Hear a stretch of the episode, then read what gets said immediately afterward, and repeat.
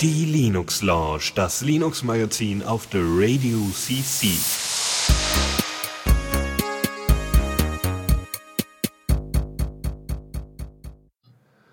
Ja, willkommen mal wieder bei der Linux Lounge mit dem Faldrian. Jo, und dem Lukas. Yeah, hallo. Und damit haben wir, äh, genau, haben wir uns begrüßt. Ja, Wahnsinn. Da mache ich Äh. jetzt mal ein Häkchen dran. Was steht als nächstes auf der Liste? Mhm. Pre-Show. Ähm, Pre-Show, Pre-Show ist gut, ja. ähm, ich habe ganz viel Minecraft gespielt. Yeah, Das war super. voll unproduktiv. Ich habe nicht mal was in Diaspora gefixt dieses Wochenende. Ich komme mir schon voll schlecht vor. Und du so? Mhm. Ich habe ganz viel Battleblocks Theater gespielt. Oh, Aber, geil. äh, also auch nichts in Diaspora gefixt. Nee. Aber ich habe alle Encores durch. Äh, was für Dinge? Äh, En- Encores. Das Was sind, Endcores? das sind so schwere Level in, in dem Spiel. Okay, aber ich würde sagen, dazu kommen wir ja. nachher noch, ne? Genau. Genau. Ansonsten, äh, ja, meinte der Tuxi gerade, wir müssen so Checklisten führen wie Piloten. Äh, da habe ich eigentlich was, das, das werde ich auf jeden Fall auch nochmal bei der Powergoker erzählen, wenn wir da mal irgendwann zu kommen. Dürfte demnächst ein bisschen besser aussehen bei dir, oder? Ja. Ja, super. Nee, aber ich habe da letztens einen Podcast gehört, vier Stunden lang. War voll geil. War irgendwie mit so einem äh, A320 äh, sind sie halt von Stuttgart nach Griechenland geflogen und zurück. Und der Typ von Omega Tau saß halt mit im Cockpit und hat dann halt Atmo aufgenommen, Sprechfunk und irgendwie währenddessen, während die halt irgendwie Autopilot geflogen sind, sich noch mit ihnen unterhalten und so. Das war schon echt geil. Also wenn man da irgendwie Bock drauf hat, ist total cool. Da hört man auch die ganze Zeit, wie sie irgendwie Checklisten durchgehen. Und das Schlimme ist, die haben da so ein geiles Deutsch-Englisch immer so. Ja, Funkkontakt so irgendwie hier, bla bla bla, mm, Kontor so und so, bla bla bla. Äh, ähm, okay, over, Dankeschön. das ist immer geil. Wow. Nee, hat Spaß gemacht. Das, das erinnert mich an diese eine ähm, an, äh, ähm, Fernsehansage, die ich glaube in der letzten oder vorletzten NSFW-Folge kam.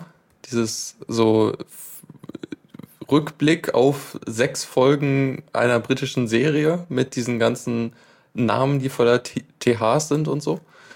Oh, habe ich gar nicht mehr im Kopf. Okay. Ich hatte nur noch bei, das einzige bei NSFW, was ich im Kopf hatte, war, dass die letzte, letzte Folge so grausam unterirdisch Ja. war, dass ich zwischendurch vorgespult habe, weil ich es einfach nicht ertragen konnte. Ja. Ja, musst du dir noch mal anhören, das ist ziemlich gut. Also Ähm, das ist halt mhm. eine An Ansagerin, so fasst halt die letzten Folgen zusammen so und sagt so, das ist ja so, Sir so und so ist da und dahin gegangen und so weiter. Und verhaspelt sich dann irgendwann so schlimm darin. Also das, das, das ist, äh, ja, fand ich, also ja. Das ist cool. Das ist so ein bisschen wie, kennst du das mit, mit Loriot irgendwie? Gab's das ja auch irgendwie mit seinen ganzen Buzzword-Sachen, so ein ganz klassisches Ding. Mm, sagt mir nichts direkt. Weiß ich jetzt auch gerade nicht so aus dem, aus dem, aber naja, ist halt auch so ein Klassiker mit dem Sir und ja, war vielleicht. Doch mal, ach nee, ich erinnere mich doch. Ha, jetzt habe ich's. Alles klar, doch. Hm? Nee, war toll. Yep. Okay. Ähm, ja, ansonsten ist es warm und es nervt. Und was wir haben heute wieder die üblichen Sachen. Wir haben kein Kommando der Woche, glaube ich, ne? Nope. Na. Hm.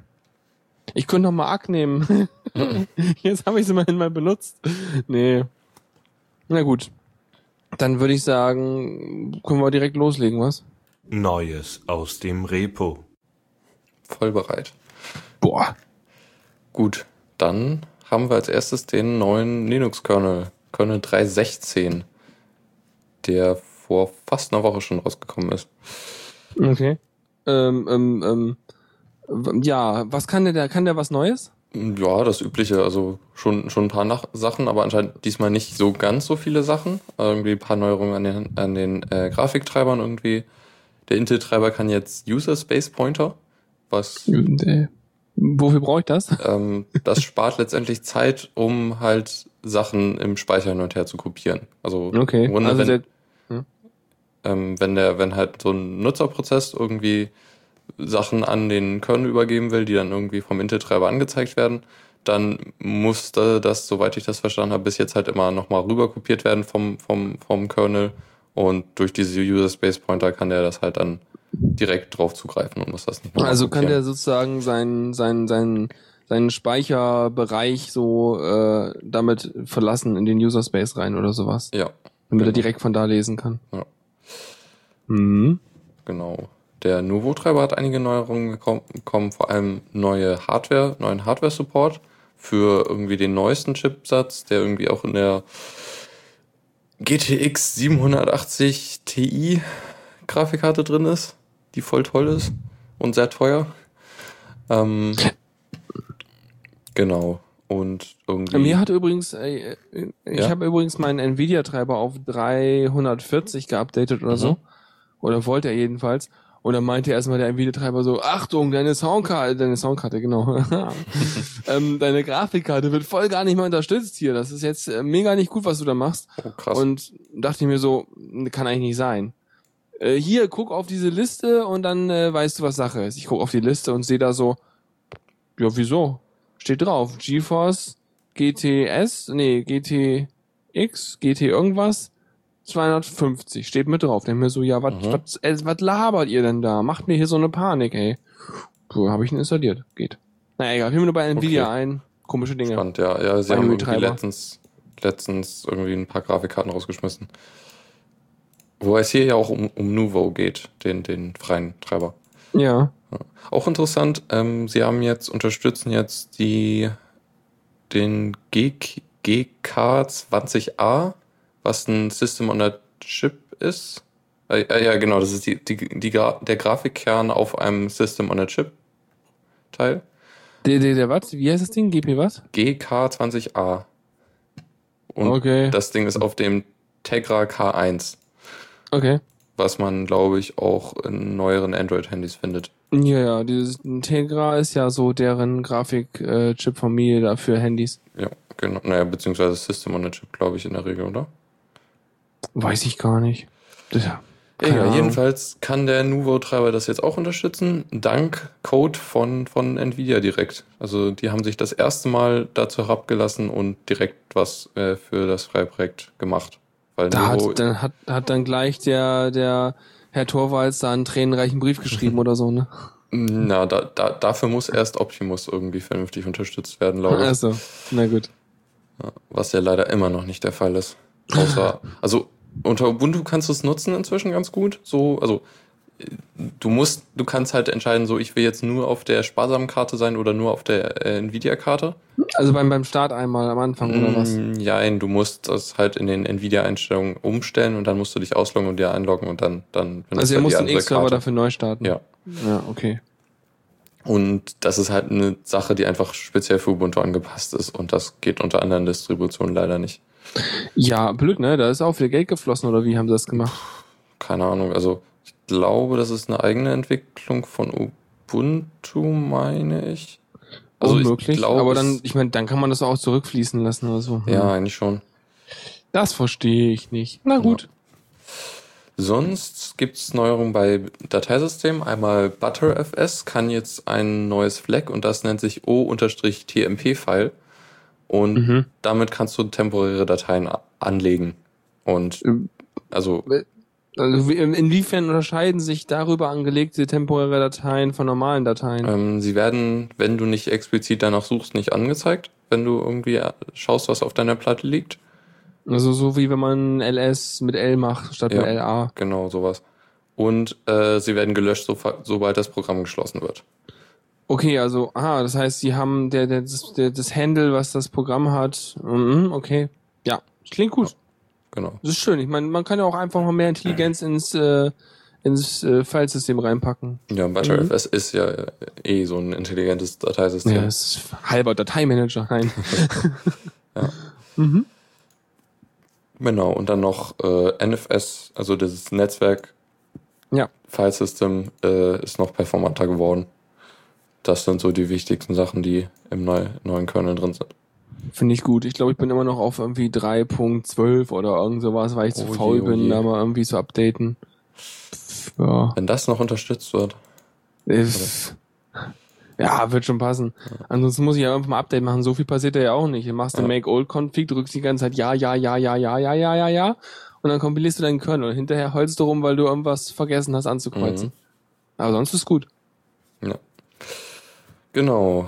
dann haben wir OpenSSL, ein kleines Update, zum Glück nichts Kritisches. Die gehen auch nochmal Alphabet, ne? Das ist das 1.0.1i. Ja, ähm, Ja. wobei das nicht der einzige Release ist. Sie haben halt noch ältere Releases äh, aktualisiert, zum Beispiel 0.9.8 ZB und 1.0.0N. Ähm, Super. ZB? Alter. Keine Ahnung. Zu viel Excel geguckt. Ja, jedenfalls gibt's äh, neun Sicherheitslücken, die behoben wurden. Ähm, sechs wurden bei Boring SSL gefunden, was das der quasi Fork von Google ist. Wobei das ist eher so halt eine, eine Baustelle für Google selbst, wo sie dann halt intern Sachen machen und in der Regel auch alles zurückbringen an, an OpenSSL. also es ist so ein bisschen, als würden sie halt einen Feature-Branch aufmachen und dann für sich mal gucken. So, Ja, und, genau. Äh, mhm. Ähm, ein, da, da ist halt die Kommunikation sehr gut. Was nicht so gut ist, ist die Kommunikation zwischen LibreSSL und OpenSSL, weil nämlich einer der Bugs schon bei LibreSSL gefunden wurde, aber nicht an OpenSSL zurückgebracht wurde. Ja, soll, nee, es ist ja, es ist ja, pff, Ja, echt mal. da scheint keine gute Luft zwischen zu sein. Ja, ich meine, die sollen mal alle an einem Strang ziehen. Ich meine, was soll denn das Ja. hier? Macht doch einer die Arbeit und äh, Ja. wenn dann nicht alle von profitieren, dann hat das mit Open Source nicht viel zu tun, so. Ja. Also weiß auch nicht. Ja, aber gut, aber wieder ein bisschen sicherer geworden. Ist auch gut. Ja. Mhm. So, dann haben wir Knoppix 7.4. Wann hast du eigentlich das letzte Mal Knoppix benutzt? Also ich, also manchmal gibt's so Situationen, da denke ich mir so, hm, jetzt müsste ich eigentlich in ein äh, Live-System booten, um von diesem Live-System aus äh, irgendwie zum Beispiel Festplatten umzupartitionieren oder sowas, ne? Mhm. Weil da kannst du währenddessen ja nicht eingehängt haben. Ähm, dann habe ich mir damals, äh, habe ich mir vor ein paar Wochen irgendwie Mageia oder sowas, ich habe einfach auf Linux-Distributionen irgendwie auf DistroWatch oder so geguckt, was gibt's denn alles Schönes und was ist irgendwie weit verbreitet. Habe einfach irgendwas genommen und hab mir so, komm, nimmst, weil das Wichtige war, ich musste was haben, was auf eine verdammte CD passt. D ja, äh, Tja, Richtig. Da gab's halt nicht mehr so viel. Also das ist total nervig. Und dann habe ich das irgendwie genommen, aber das hat überhaupt nicht geladen. Also da passierte gar nichts. Also es ist irgendwie ein bisschen rumgebootet ewig lang. CD, Laufwerksgeräusche gemacht und dann kam dann nix. Am Ende habe ich mir überlegt, Moment mal, ich muss ja gar nicht meine Root-Partition verschieben. Und weil ich bei mir halt nicht so habe, dass er alle möglichen Sachen am Anfang einbindet, bevor ich eingeloggt bin, äh, habe ich einfach den Root-Benutzer angemeldet direkt und habe dann dort einfach Sachen verschoben. Eine mega rudimentäre X-Oberfläche, weil der einfach keinen Window-Manager aktiv hat. Nur Mhm. diesen Platzhalter-Window-Manager, den der X-Server selber mitbringt quasi. Und damit ging das auch und habe ich das damit gemacht. Mhm. Also ich habe in der Regel noch irgendein Ubuntu rumliegen und in der Regel benutze ich eh USB-Sticks. Ja, bei mir war immer nicht so sicher, wie ich die USB-Sticks dann irgendwie ausführbar und bla und davon booten Mhm. und habe auch irgendwie nie so viele in der Gegend rumliegen. Und also der Knoppix ist halt sowas, was früher cool war, bevor Ubuntu irgendwie gut live live äh, Dings konnte, weil das halt irgendwie schon immer das Feature hatte, dass du halt ein bootbares Live-Ding hattest. Das gab es Ja. halt ja früher einfach gar nicht. Das war einfach früher so der Universalschraubenschlüssel für alles. Ja. Genau. Ja, jedenfalls wird's weiterhin gepflegt und hat noch ein paar kleine Neuerungen gekriegt. Äh, Compits ist mit drin, äh, also der Compositing Manager, also so für grafische Effekte und so, so für Mhm. Fenster. Ähm, dann haben wir ähm, äh, Bitcoin Core ist drin.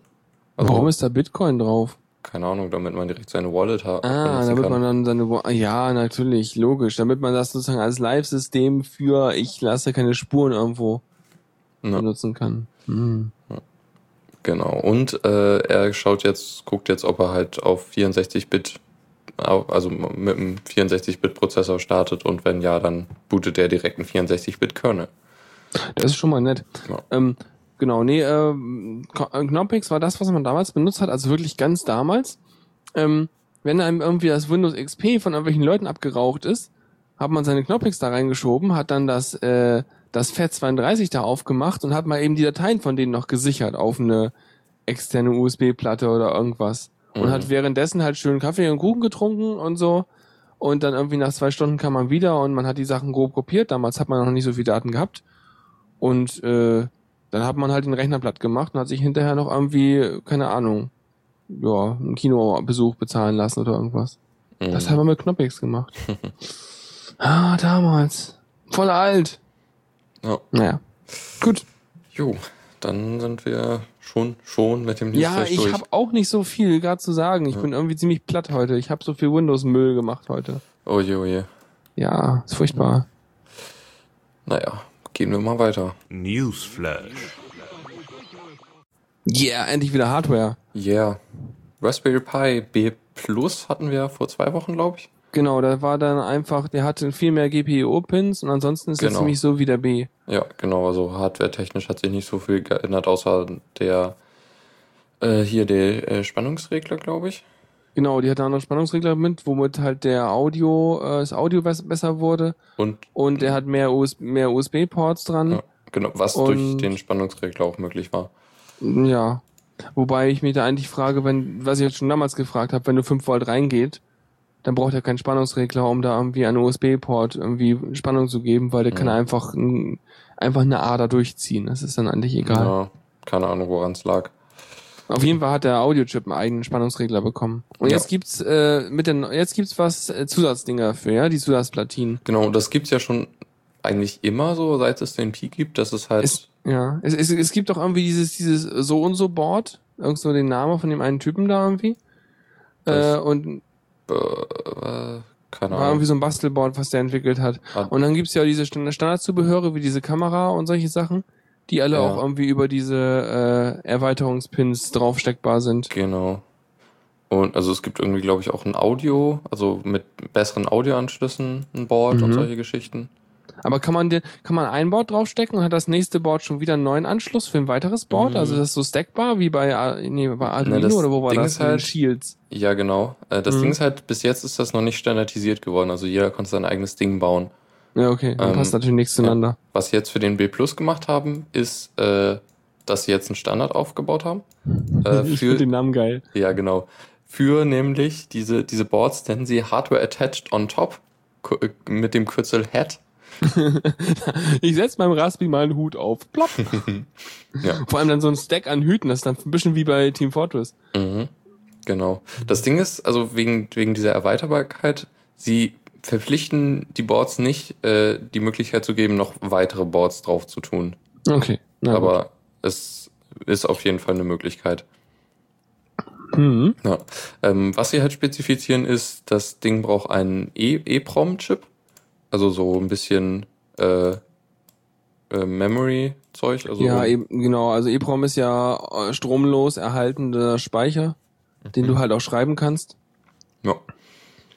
Genau, und da muss halt, da steht halt sowas drin wie, äh, wie die äh, GPIO-Pins belegt sind, äh, Herstellerinfo und was für Hardware dranhängt. Äh, Mhm. und dadurch kann halt der Raspberry Pi halt direkt beim Hochfahren die Treiber laden und das konfigurieren. Also die machen jetzt so ein bisschen so einen auf, wir basteln mal unseren miniatur-eigenen PCI-Bus. Ja, quasi. Weil äh, da hast du ja auch so ein, so ein Indexing und solche Geschichten drin, weil sonst wüssten wir ja auch nicht bei LSPCI, was wir da eigentlich alles an Hardware haben. Mhm. Ja. Mhm. Ja, Genau. lustig. Und das ist eine 65 mal 65 Millimeter Platine, also so ein Viereck, was halt Mhm. links von den äh, USB-Anschlüssen liegt. Also das ist so Ja. kleiner als das Board an sich. Aber denn das neue, genau, das neue Board hat ja auch äh, andere Schraubenpositionen. Dann hab, kann Mhm. man doch wahrscheinlich die Platine genauso drauf draufpacken auf die Schrauben, oder? Ja, genau. Das ist halt auch festgelegt, wo die sein müssen. Voll cool, ich habe mir das überlegt, bevor ich das Bild angeguckt habe. Yes.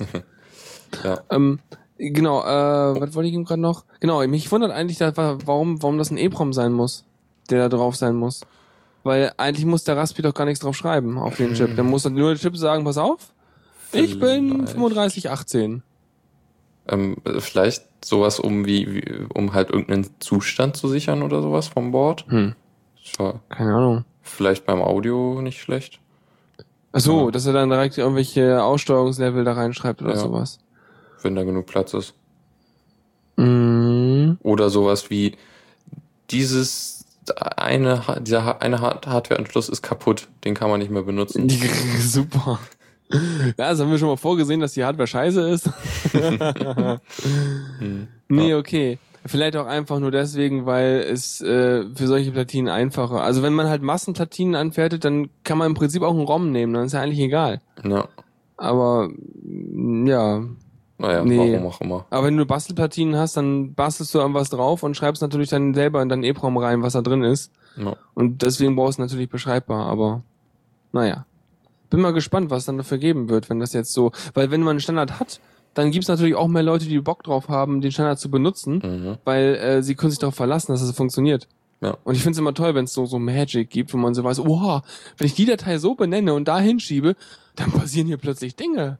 Und genauso mit dem äh, Board. So, wenn ich das irgendwie diesen Code in EEPROM schreibe und das dann da anstecke, dann weiß der Raspi plötzlich, dass er den und den Treiber lädt und auf dem Display wird Hallo Raspi angezeigt oder sowas. Mhm. Ja. Ja. Natürlich ist es jetzt auch so, dass sie sich auf die, das neue B-Plus-Modell äh, konzentrieren. Heißt also, das ist nur, nur mit den alten Boards, äh, mit den neuen Boards kompatibel, nicht mit den Ja. alten. Was allerdings noch möglich ist, ist die alten Boards auf das neue zu tun, also was für die für den für Modell A und B hergestellt wurde. Ach so, ja, klar, weil da sind ja auch die gleichen Pins dran. Aber Ja. der einfach die neuen, die alten Dinger haben halt nicht so viele Pins wie die neuen, deswegen passt das Mhm. halt nicht. Mhm. Können den Anschluss gar nicht haben. Ja. Ja, mal schauen. Ich will bei Zeiten mal meinen meinen Raspberry Pi in einen äh, Dateiserver umbauen, weil ich das jetzt, wo ich zwei Computer hier regelmäßig benutze, irgendwie bräuchte, dass da, äh, einfacher Dateien hin und her schieben. Und es muss auch mal was Größeres sein. Das kann ich nicht irgendwo in die Cloud schieben mal eben. Ach so, hm. und, und, weil ich, wenn ich, wenn ich, wenn ich an Raspi und Dateiserver oder sowas denke, dann denke ich immer so, so ein Ding muss eigentlich auch ordentlich Durchsatz haben, ja? Weil Mhm. eigentlich, du willst ordentlich Gigabytes durch die Gegend schaufeln und ich weiß nicht, ob dafür der Bus und wie schnell der Raspi so ist mit seinem Ja. Zeugs da so gut geeignet ist. Ja, mal schauen. Ich probiere es mal. Ja, kannst ja ran berichten, wie das aussieht. Alternativ bräuchte ich halt irgendwie einen richtigen NAS oder sowas.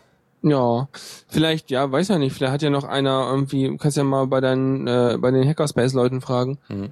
Vielleicht hat ja auch einmal von denen irgendwie einen älteren über, weil er sich jetzt einen neuen gekauft hat Ja. und hat einen abzugeben oder sowas. Ich hätte auch noch einen äh, alten, wirklich alten äh, Schulcomputer hier rumstehen, den ich schon mal früher für einen Minecraft-Server missbraucht habe. Ich wollte gerade sagen, da kippt man oben Kohle rein und dreht dann an, dem, an der Kurbel, ne? Ja, also es Oha. geht schon. Ich glaube, er hat vergleichbare Stats mit wie dem wie der Raspberry Pi. Ich glaube sogar 2 Gigahertz Prozessor, sowas. Aber ist ungefähr 200 mal so groß. Ja. Oh Mann, ey. Ja, aber verschlüsseln will ich das doch nicht, Tuxi. Das geht doch im internen Netzwerk, dabei bin ja nur ich. Oh. Ja, in meinem Laden bin nur ich. Berühmte letzte Worte. Ja. Ja, nee, klar. Ja, Ja, nee, aber aber witzig. Stimmt schon. Vielleicht will man das auch vernünftig machen. Ja, kannst ja rumprobieren, wenn du Zeit hast, hast einen, hast einen Playground. Ja. Mhm. Ja, Übertragung, ne, was halt so, äh, bei mir war immer das Problem, das einfachste, um Dateien raufzukriegen auf so ein Raspi und sowas, war immer äh, SFTP, Mhm. weil äh, SSH läuft eh, also pff, bla. Ja. Aber das halt immer währenddessen volle Verschlüsselung läuft, so von einem Rechner, dann zwei Meter über Kabel, dann wieder entschlüsselt, so. Immer so, ähm, ja, okay, ich lasse den Prozessor jetzt aus. Aber witzigerweise kommt da der Raspi relativ gut drauf klar, also auf die Übertragungsraten. Mhm. Ja. Naja, so viel dazu. Also Raspi kriegt Standardplatinen. Ja. Mhm. Dann hat sich äh, Ubuntu mal wieder Spaß geleistet. Ubuntu macht ja immer alles selber, ne? So, hm, wir bauen jetzt unseren, unseren eigenen Window Manager, wir bauen jetzt unsere eigene äh, Startleiste, wir bauen jetzt irgendwie so Zeugs. Und die haben ja auch ihren eigenen Sperrbildschirm gebaut. Ja, irgendwie Und- seit zwei Versionen haben sie den äh, von GNOME ersetzt durch ihren eigenen. Nee, wa was versprechen die sich eigentlich davon? Er sieht besser aus, passt sich besser in das Design ein. Also er sieht ja objektiv besser aus, also kann man eh gar nicht sagen. Er sieht halt so aus wie der Login-Screen. ähm, wenn Ach so, ja, okay, also es ist, ist ein, so ein seamless Ding dann sozusagen, Ja. das passt einfach zum Rest. Genau. Mhm. Ja, ja.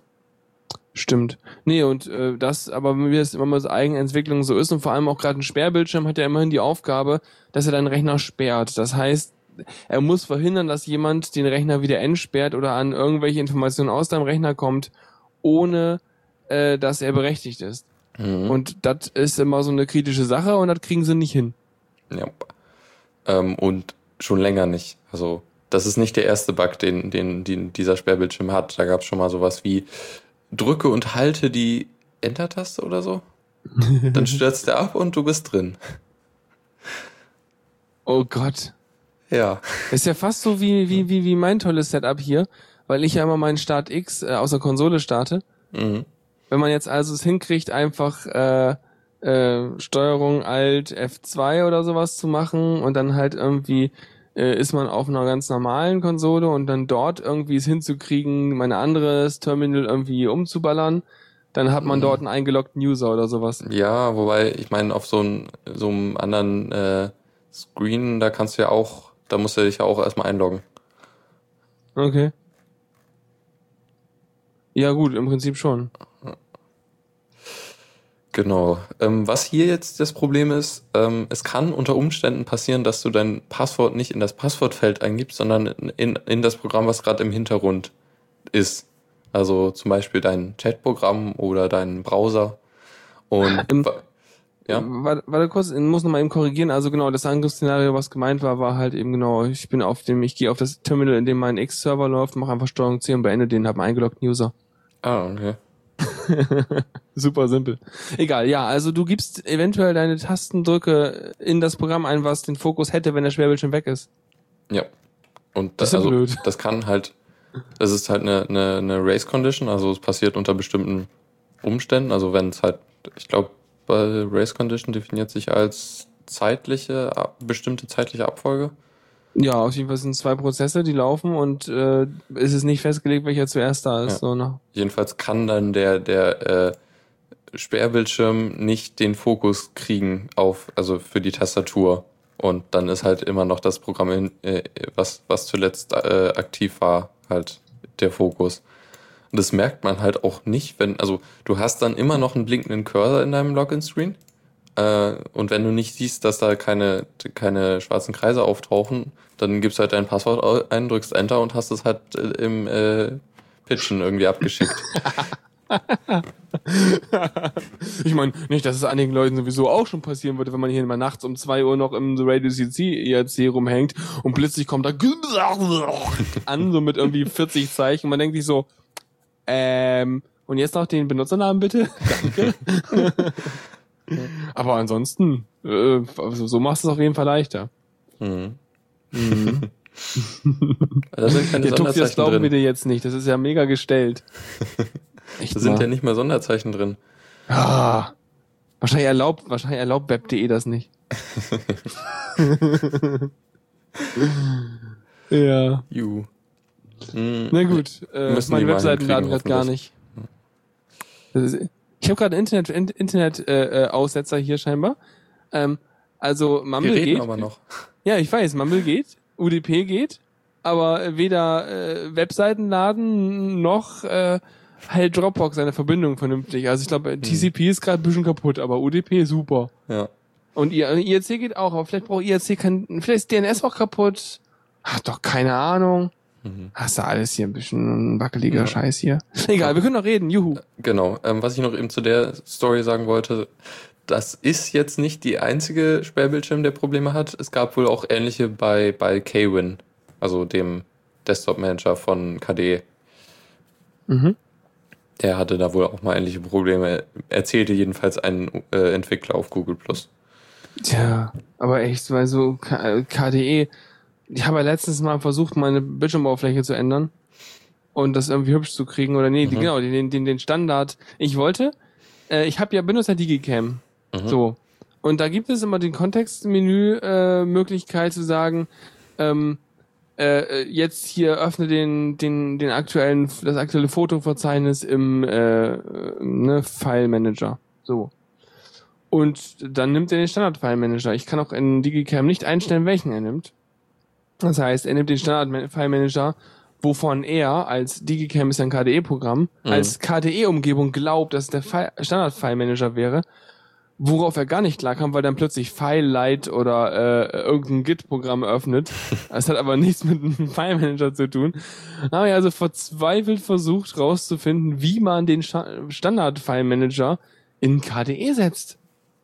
Ich hab's nicht hingekriegt. Ich hab's nicht rausgefunden ich habe da irgendwie drei Stunden lang versucht und hab, am Ende endete es damit, dass ich dachte, oh, hm, jetzt habe ich die KDE-Systemsteuerung installiert. Ist ja spannend. Oh, ich kann meinen GTK-Style ändern über die KDE-Systemsteuerung. Oh, interessant, ich klicke da mal, pfump. ich krieg meinen alten Style nicht wieder. In meine normale Systemsteuerung gegangen so, nö, du kannst einstellen, was du willst. Das sieht jetzt immer anders aus. Ähm, und dann habe ich mir so gedacht, so, na gut, dann äh, installierst du, dann habe ich mir jetzt für äh, mein X-Face halt den Ubuntu-Theme installiert, weil da war ich mir wenigstens sicher, dass der vernünftig durchdesignt ist, weil man dem ja auch eine größere Masse an Leuten aufbürdet. Mhm. Und habe einfach keinen Bock mehr gehabt. Jetzt habe ich einen mittelhellen Theme, äh, aber es ist halt echt nervig, dass das Ding so hell ist, aber man gewöhnt sich dran. Hm. Ich glaube, ich muss was beichten. Ja, erzähl. Ich benutze seit einer Weile KDE auf meinem Notebook. Und? Gut? Äh, ja, läuft. Bis auf, dass ich keine äh, äh, PGP-Keys entsperren kann. Äh, hä? nee, ich äh, habe dann irgendwann mit der K-Wallet aufgegeben, weil aus irgendeinem Grund wurde vor kurzem bei K-Wallet der SH-Key-Support rausgepatcht. Und dann habe ich halt wieder Seahorse eingerichtet, also das GNOME-Ding. Und da will er aus irgendeinem Grund die SSH-Keys nicht entsperren. Ich habe SSH-Dinge äh, äh, noch nie. SSH-Keys ja, gehen jetzt. Ich meine, ich habe. Ach so, ach so, ja, dafür habe ich ja Thunderbird. Ja, nie. Äh, das war irgendwie, weiß nicht, also der benutzt halt das, das äh, Ding im, im Backend. Wer jetzt? Also Enigmail bei Thunderbird ja. für PGP, der benutzt ja. halt was auch immer da im Hintergrund ist. Falls Aber der braucht ist. kein GUI-Programm, der hat ja sein eigenes GUI-Programm mit. Ja, aber so kann er sich auch Passwörter merken? Merken? Ach so, ah, dass der die, die Keychain braucht oder was? Ja. So, ich habe auch, glaube ich, irgendeine Gnome-Keychain im Hintergrund laufen. Genau, und das ist die, die ah. auch, ich auch benutze und aus irgendeinem Grund will er unter KDE das nicht äh, nutzen. Ja, okay, gut. Aber für SSH-Keys. Der ist alles bekloppt. Ja. Der ist sowieso lustig. Aber sonst hm. läuft es ziemlich gut. Ja, also. ich, wie gesagt, ich sage das ja so wie, wie ein Mantra seit Ewigkeiten. Ne? Ich müsste es mir mal angucken, weil ich will mal wissen, wie es aussieht. Aber nee, ich hatte halt auch echt Probleme mit GNOME auf dem Notebook, deshalb wollte ich mal was anderes nehmen. Und äh, was hatte ich vorher äh, äh, hier? Ähm, Cinnamon. Auch gut, hat ein paar Probleme und ist so, wenn ich Cinnamon und äh, ähm, hier äh, die Gnome Shell kombinieren könnte und mir das raussuchen, was ich will, dann wäre es perfekt. ähm, aber da ich das nicht machen kann, ist es irgendwie alles ein bisschen doof. Und ja. bei KDE kann ich mir halt so ziemlich alles einstellen, was ich will, was schon weißt ziemlich du? nice ist. Einfach noch ein, noch ein Window-Manager schreiben. genau. Oder, ja, oder hier, hier den Window Manager, der in Haskell geschrieben ist, benutzen. Äh, okay. Äh, ähm, hier, ähm, ähm, ähm, ähm, ähm, oh, wie heißt der denn nochmal? Aber ich glaube, wenn man so Window Manager selber schreibt, dann, ja, dann, dann sind aber auch so, äh, ähm, die Anforderungen meist ein bisschen geringer, ne? Also ja. ich meine, du kannst ja nicht einen kompletten Window Manager so wie, wie die Gnome Shell oder so selber für dich entwickeln. Ja, also, ja das stimmt. Es wird, glaube ich, ein bisschen hart. Ja. Naja, es läuft jedenfalls. Ja, besser als mein Rechner gerade. Gut, wir bleiben bei Sicherheitslücken. Jo. Wir haben ähm, WordPress und Drupal. Uh, was? Genau. Die haben erstmal eine Denial of Service Lücke, die super, ne? eher was in, ein Problem in PHP ist, soweit ich was äh, verstanden habe, und da im XML Parser. auch PHP, ja. Ich wundere mich nicht so richtig. Da war ja auch die Sprache, wo 2 plus 2 mal irgendwie Dreier gab oder so. Mhm. mhm weil die eine 2 irgendwie durch irgendwas zu einem True ausgewertet wurde, was wiederum irgendwie als 1 interpretiert wurde, deswegen war es 2 plus 1, deswegen war es 3 oder so. Keine ja. Ahnung. Völlig bescheuert. Ja, jedenfalls gibt es so einen Fehler, der dazu führt, dass wenn du ein du kannst halt diese XML-RPC-Schnittstelle angreifen, mhm. ähm, wo du dann halt irgendwie XML-Entities hinschickst, die mhm. dann äh, beim Parsen mehrere Gigabyte groß werden. Super, ne? Das ist fast wie so eine, wie so eine, wie so eine. Kennst du das noch früher, wo Leute irgendwie web.de abgeschossen haben mit einer äh, Mailbombe? Okay. Das war dann, das war dann eine äh, eine 4 Gigabyte äh, Textdatei, die nur aus Leerzeichen bestand. Das Ding gezippt und dann davon mehrere in einen E-Mail-Anhang geschickt und die E-Mail dann zu web.de geschickt. Und weil web.de so einen geilen Virenschuss hat, hat's einfach alle Dinge aufgemacht und entzippt. Und beim Entzippen hat so viel RAM gebraucht, dass der, Web, dass der Mail-Server abgestürzt ist. Aber wie Top, konntest ne? du mehrere Gigabyte abschicken? Ich dachte, du kannst nur 10 Ja, wenn du die gezippt hast, dann sind das ja zusammen irgendwie dann nur noch irgendwie 100 Kilobyte oder so. Ah, okay. Weil die ja so gut komprimierbar sind. Und zum, Dekom zum, zum Virenchecken musst du die ja entkomprimieren. Das hat er in Ja. RAM gemacht. Hm. Ja. Hm. Ach, das war Super. früher. Ja. Jedenfalls haben diesmal oder das erste Mal haben Drupal und WordPress zusammen eine L Sicherheitslücke geschlossen, weil es halt beide betroffen hat Yeah. und das PHP-Update wohl zu lange brauchte. Crappy Frameworks Unite. Ja. Nein, ich habe sie beide schon mal benutzt und für beide schon mal Plugins geschrieben und äh, äh, sie haben beide ihre Eigenheiten. Aber sie Ja. sind benutzbar scheinbar. Mhm. Naja. Verrückt. Genau. Dann haben wir eine Lücke im, in einem WordPress-Plugin, was recht breit benutzt wird. Äh, du kennst das vielleicht. Das Custom Context Form. Habe ich das? Benutze ich das? Äh, ich glaube, wir benutzen das auf der Radioseite. Äh, kann sein. Ich habe letztens mal wieder benutzt, das ging ganz gut, aber ansonsten benutze ich es eigentlich gar nicht. Ja, jedenfalls Okay. ist da eine recht kritische Lücke. Das Hast du schon gefixt? sollten wir, hoffe ich. Weiß ich nicht. Hast du nachgeguckt? Also vor allem, äh, Dann wäre es natürlich blöd, das jetzt zu erzählen. So, Hier, guck mal, hier, Lücke. Wir, hm, hm, weil man über die Lücke kann man nämlich auf die Datenbank zugreifen. Was natürlich uncool wäre, wenn wir das noch drin hätten bei uns. mh, ach, wir benutzen das gar nicht. Wir benutzen Super, Con ne? Contact Form. Ja, wir sind voll safe. voll gut.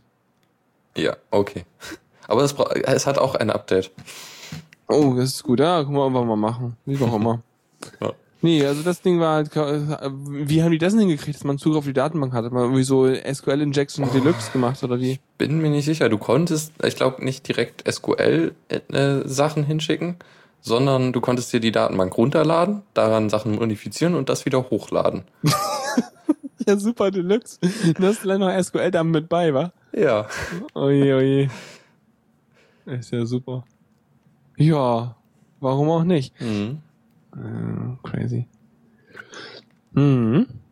Ja, und da war Ähm, noch irgendwie ein bisschen schlechte Kommunikation, weil der, die Hersteller des Plugins erstmal nichts gemacht haben und erst als WordPress selber kontaktiert wurde, da, da, da ging es dann los.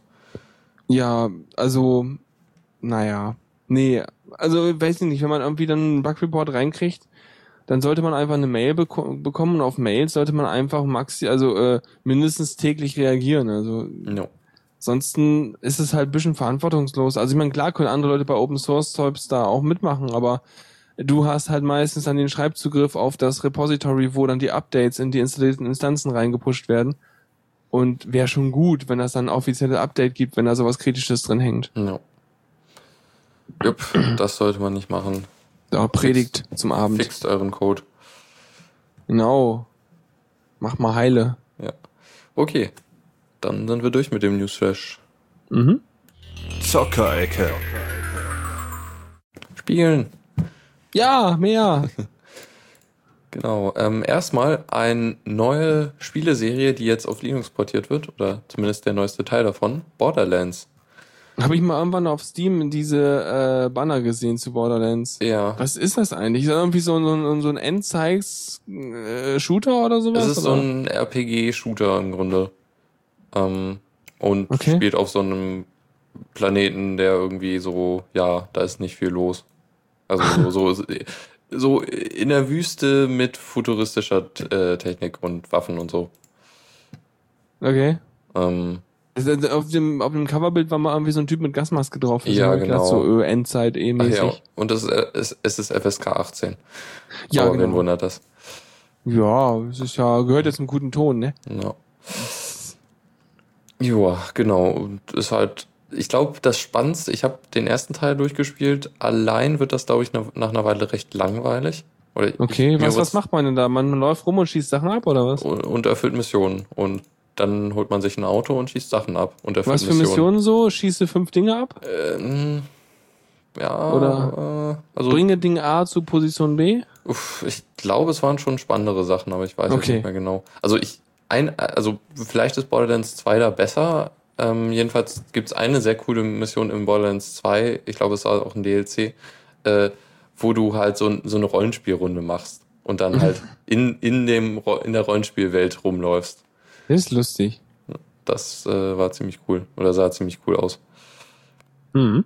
Genau, und jetzt wurde, also der Borderlands The Pre-Sequel äh, wurde für äh, Oktober, glaube ich, angekündigt.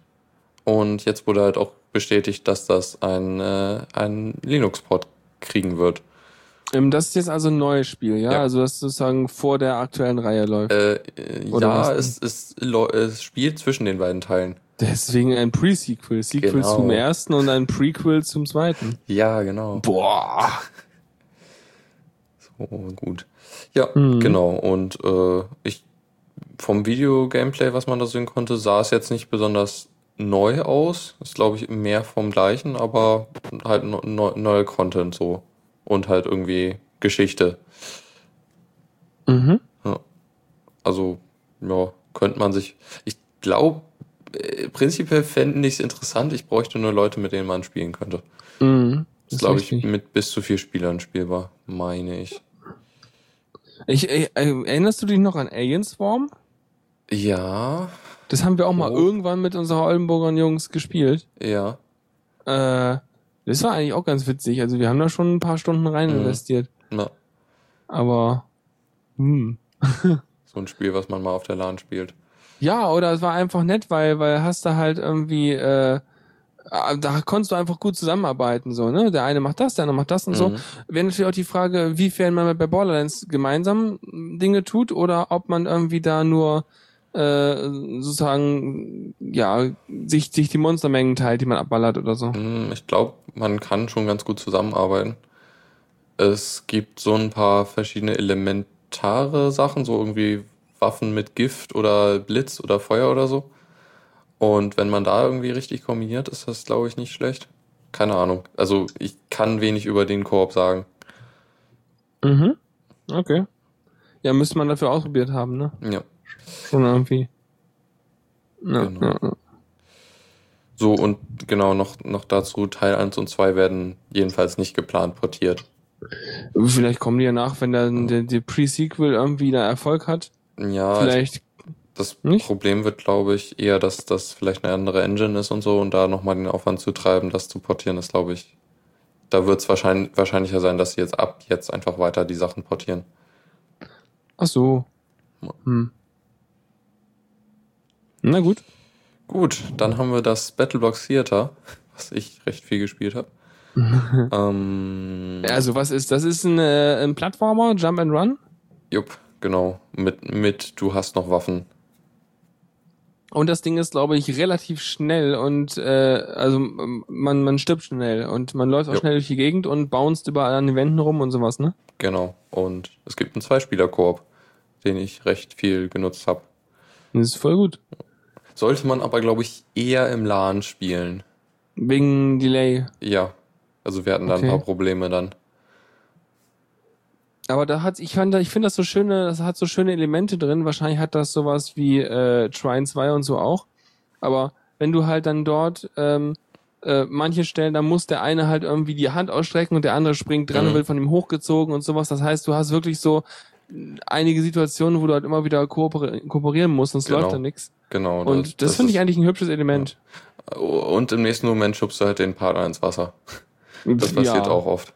Also, ja. Auch manchmal so, auch manchmal aus Versehen. Ja. genau. Macht auf jeden Fall viel Spaß, kann man empfehlen. Die Story ist auch existent und lustig erzählt. Ja, Aber auf jeden wenig Fall. Ich mag den. Grafikstil. Ich finde ihn lustig. Ja, ja genau. Ja. Die, die Zwischenszenen werden so in einem Puppenspielartigen Ding Mhm. äh, gemacht. So ein bisschen was von South Park, also von der, äh, wie das gerendert wird. Ja, das stimmt. Nicht vom Humor. Das stimmt auch. Ja. Äh, Mhm. Genau. Ja, ist ganz witzig gehalten. Man hat auch wieder die Möglichkeit, seine Charaktere irgendwie ein bisschen zu customizen, wenn man irgendwie solche Köpfe und sowas irgendwie Mhm. aufsammelt, die man seinen, seinen Viechern aufsetzen kann und so. Also das ist das wiederum ein Element, was es ja auch schon in diesen, ähm, na hier, dieses, war das Xbox-Spiel mit diesem kleinen Sand, äh, Jute-Männchen da, weißt schon? Mm, äh, Ja. Du weißt, was ich meine. Ja. Ja. Ihr Äh, wisst auch, was ich meine, ne? Äh, äh, äh, äh. Dieses, wo diese Welten immer so aus, so Spielzimmer, Kinderzimmermäßig Ja, aussehen, mit genau. irgendwelchen explodierenden Dingern und äh, vor allem sehr viel Physiksimulation. Little Big Planet? Ja, ja, exakt. Little Big Genau. Planet, ja. Genau, also da konnte man ja auch schon seine, seine Spielfigur customizen. Hier ist es natürlich viel weniger, aber es ist schon ein bisschen witzig, da man dadurch noch ein bisschen mehr Beziehung zu seiner Spielfigur Mhm. bekommt, als wenn das nur ein Standardcharakter Ja. wäre. Genau. Äh, es, gibt, es gibt sehr schöne äh, Köpfe mit Katzen drauf, die dir das Gesicht zerkratzen. so süß. so süß. Oder, oder irgendwelche äh, Pyramiden oder irgendwelche Ja, genau. komischen Vierecke und sowas. Ja. Ähm, genau, und nochmal zu den Encores. Also es gibt jeweils pro äh, Kapitel neun, neun normale Level. Ein Boss-Level würde ich es nennen, wo, wo du halt zwei Level hast, die du äh, in einem gewissen Zeitlimit schaffen musst. Mhm. Und dann hast du noch drei Encore-Level, was auch Level äh, für Zeit sind, die halt immer am Ende des Kapitels sind.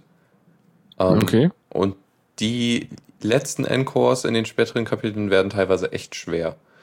Ja, das ist ja auch so anzunehmen, ne? Also, das will man ja auch bei so einem Spiel, Ja. dass es schwerer wird. Genau. Und dann hast du, also du hast den normalen Spielmodus für Solo-Kampagne und Koop. Und du hast den Insane-Modus, wo du in äh, das Level durchspielen musst, ohne zu sterben.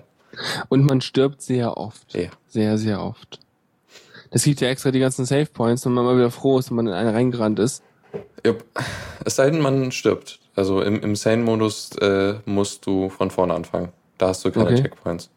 Ach so. Außer in den äh, zeitbegrenzten Leveln, aber da auch nur, weil du äh, dadurch einen Zeitbonus kriegst. Ja. Äh, Bonus?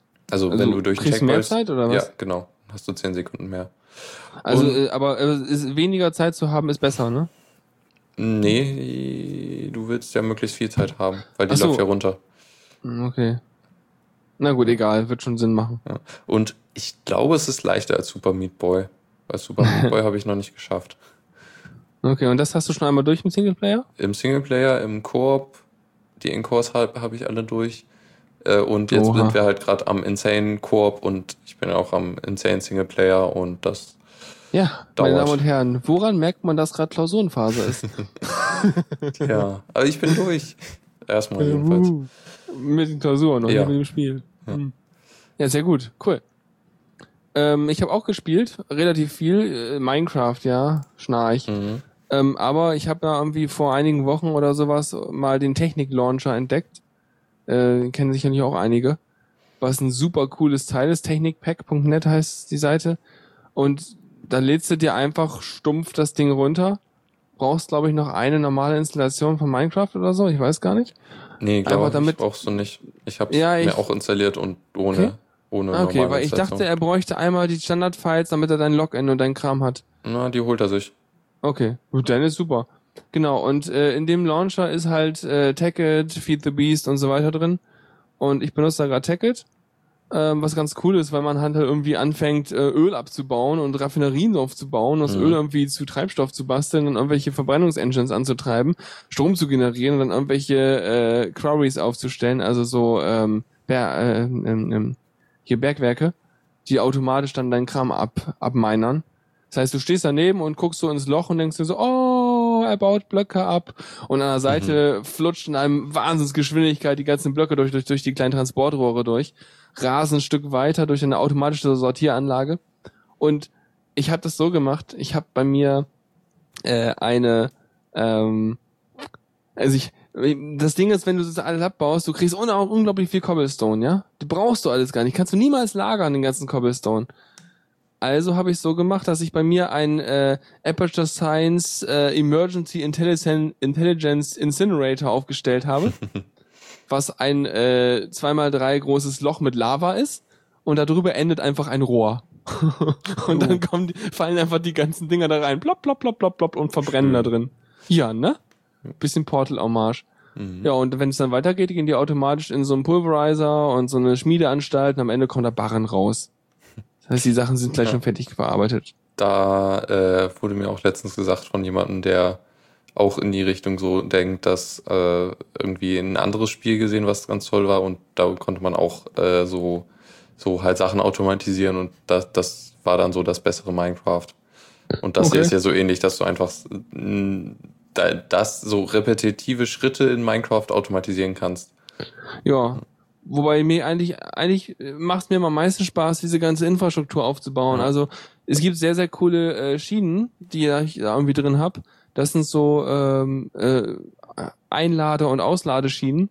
Mhm. Wenn halt irgendwie eine Kiste neben deinem Schienentrack steht und so, so eine Einladeschiene äh, neben der Kiste in, in dem Schienenverlauf und da fährt dann halt eine Lore mit einer, mit einer Kiste drauf lang, dann versucht die alles einzuladen, was geht, während die darüber fährt. Und bei Ausladeschiene entsprechend genauso. Das Mhm. heißt, ich habe meinen Itemtransport über Schienennetz teilweise gemacht, weil ich habe das Schienennetz da sowieso und dann brauche ich nicht irgendwie 200 Blöcke lang irgendwelche äh, Itemtransportrohre legen und sowas. Ja. Ähm, wobei begrenzt kannst du sowas auch in, im Vanilla Minecraft machen. Da gibt's ja diese Hopper, mit denen man so ein paar Sachen machen kann, aber halt begrenzt. Ja, ich, ich mag schon die Maschine. Ich finde Ja. das ganz prima. Ich finde, das macht so, das ist so ein bisschen wie normales Minecraft ist so Lego mit so normalen Bausteinen und sowas. Und äh, das jetzt hier, das, das Tacket Pack oder so, das ist dann halt Lego Technik, wo du auch mal wirklich was machen kannst, was funktioniert. Mhm. Das finde ich schon lustig Ja. so. Ja. Kann man ja auch gut äh, auf dem Server spielen. Könnte man, wenn man einen Server hätte. Tja, wer hat wohl einen Server, der stark genug ist? Ja, hallo, hier, Server, wir wollen einen Server haben. Hey. Mhm. Gut. Jo, dann haben wir. Ah ja, wir sind durch mit der. Mhm. Tipps und Tricks. So, da haben wir noch zwei Sachen, die Philipp netterweise zu beigesteuert hat und das. Yay. Dankeschön. Yay. Ähm, und das eine ist äh, das Media Center JS. Und rat mal, was das ist. Es ist äh, XBMC in anders? Ja, Nee, in, warte. in, in JavaScript. Das ist äh, super. Also, äh, Moment mal. Äh, das spielt auch Sachen von deiner Festplatte ab in JavaScript? Ja. Ähm, ja, wobei das auch, also das wird mit Node.js gemacht, hat einen Serverteil und Ah, okay, kann halt okay, dann streamen. ja, gut. Ah, hm. Ah, crazy. Das heißt, du könntest dir dein Ding da hinstellen und dann den Node-Server und dann kannst du garantiert, das ist dann, also das Frontend ist eine Webseite, ne? Mhm. Oder was? Das heißt, du könntest auf deinem Tablet mit deinem Android-Phone, deinem Firefox-Dings, Mobile-Ding da sein und dann könntest du das Ding wahrscheinlich Media Center-mäßig benutzen. Genau. weil der dir das alles in äh, HTML5 kompatible Videostreams und sowas umkodiert. Ja. Mhm. Ja, klingt gut. Das ist also Genau. nicht das klassische Media Center so ein bisschen, sondern äh, ich finde es mir halt super vorstellen für solche Mobil-Devices, wenn du halt dann wirklich mal auf dem Klo sitzt und weiter gucken willst. Naja, also Beispiel. Ja. Okay. Ich mal Joa. anklicken. Also Sieht das irgendwie schlau aus? einen gewissen Anwendungsbereich hat es auf jeden Fall. Nur ich brauche es gerade nicht so, weil XBMC kann ja auch ein bisschen so streamen, wenn es nötig ist. Mein Internet kann nix. Oh. Ah, ich kann die Webseite nicht aufmachen. Kannst du dir gar nicht. Ah, schade. Es ist voll blöd. Wieso geht das nicht? Ach, ich nehme jetzt den Chrome. Der kann das wahrscheinlich auch nicht. Weil es wahrscheinlich ein DNS-Problem ist. Dim, dim, dim. Nee, ist ein Windows-Problem. Nee, der kann es auch nicht. Ja, egal. Hauptsache, er sieht schön aus und ist benutzbar. Das reicht ja dann. Genau. Und das nächste Ding ist auch ein in JavaScript geschriebenes Ding, nämlich ein Yeah. ISC-Client namens Slate.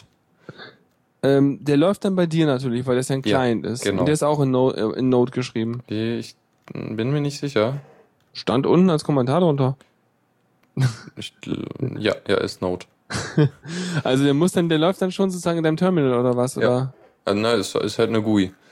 Ah so, äh, der, mit, mit was macht er denn seine GUI? Ist auch wieder Web? Ach, Ja, das ist auch wieder Web. ja. Ah. Warum, Äh. warum, warum braucht er denn Node.js? Warum kann der nicht direkt in deinem äh, Browser laufen? Weiß nicht, wegen wahrscheinlich, also Node.js hat ja auch so ein paar Vorteile wie so Non-Blocking, äh, I.O. und Ja, so. hat ja normales JavaScript. Also Node.js ist ja nichts anderes als die JavaScript-Engine vom Mhm. Chrome ausgelagert in äh, Ja, ein eigenes Standalone-Ding. Ja. Aber ich vermute mal, dass es im Browser noch ein paar Limitierungen gibt, wie irgendwie, du kannst nicht an beliebige Port Mhm. beliebigen Schwachsinn aufmachen oder musst ein bestimmtes Protokoll sprechen mit dem WebSocket-Zeug oder sowas. ja. Ähm, vermutlich die Richtung. Weil mit dem Node kannst du wahrscheinlich einfach eine normalen, normale TCP-Verbindung aufmachen. Mhm. Ja. Ja. Jedenfalls, dieser Client sieht, äh, ich glaube, das ist Metro-Style. Es ist sehr eckig, hat runde Buttons und sehr viel weiß. Also okay, ich, ich stelle mir jetzt einfach weiß. vor, dass es so aussieht, wie wenn ich Internet hätte. Ja. Aber es ist, es ist schlicht gehalten, ja? Ja, sehr schlicht. Und also kann man machen. Okay. Aber ich glaube, der hat nicht genug Features. Könnte ich mir vorstellen. Nicht genug, ja, nee, für unsere Leute sowieso nicht. Mhm. Die brauchen ja, also das geht ja nicht. Also erstmal es hat eine GUI, damit ist es schon völlig raus für unsere Hardcore-Erzähler. Und äh, nee. Mhm. Ja. Ja, Okay. Sieht, sieht schick aus, auf jeden Muss ich Fall. mir gleich mal angucken, wenn ich mein Linux repariert habe. Genau. Und damit sind wir auch durch. Ja, damit, äh, das passt eigentlich ganz gut, ne? Mhm. Ja. Das passt noch in die Aufwandingzeit. Ja, so eine Stunde. ja, wunderbar. Nee, ich, äh, dann war schön eigentlich mal wieder, obwohl ich diesmal äh, muss ja mal wieder sagen, vielen Dank für die ganze Vorbereitung, weil ich habe ja wieder fast gar nichts gemacht. Ich habe ja sonst nichts zu tun, außer Battleblocks spielen. Oh, Wahnsinn. Wir, wir müssen einen äh, Powergurken-Termin machen, ne? Ja, müssen wir machen. Müssen wir off-air machen, sonst nicht, dass ich jetzt anfange, einen Powergurken-Termin zu machen. ja, ich glaube, ich habe Freitag Zeit.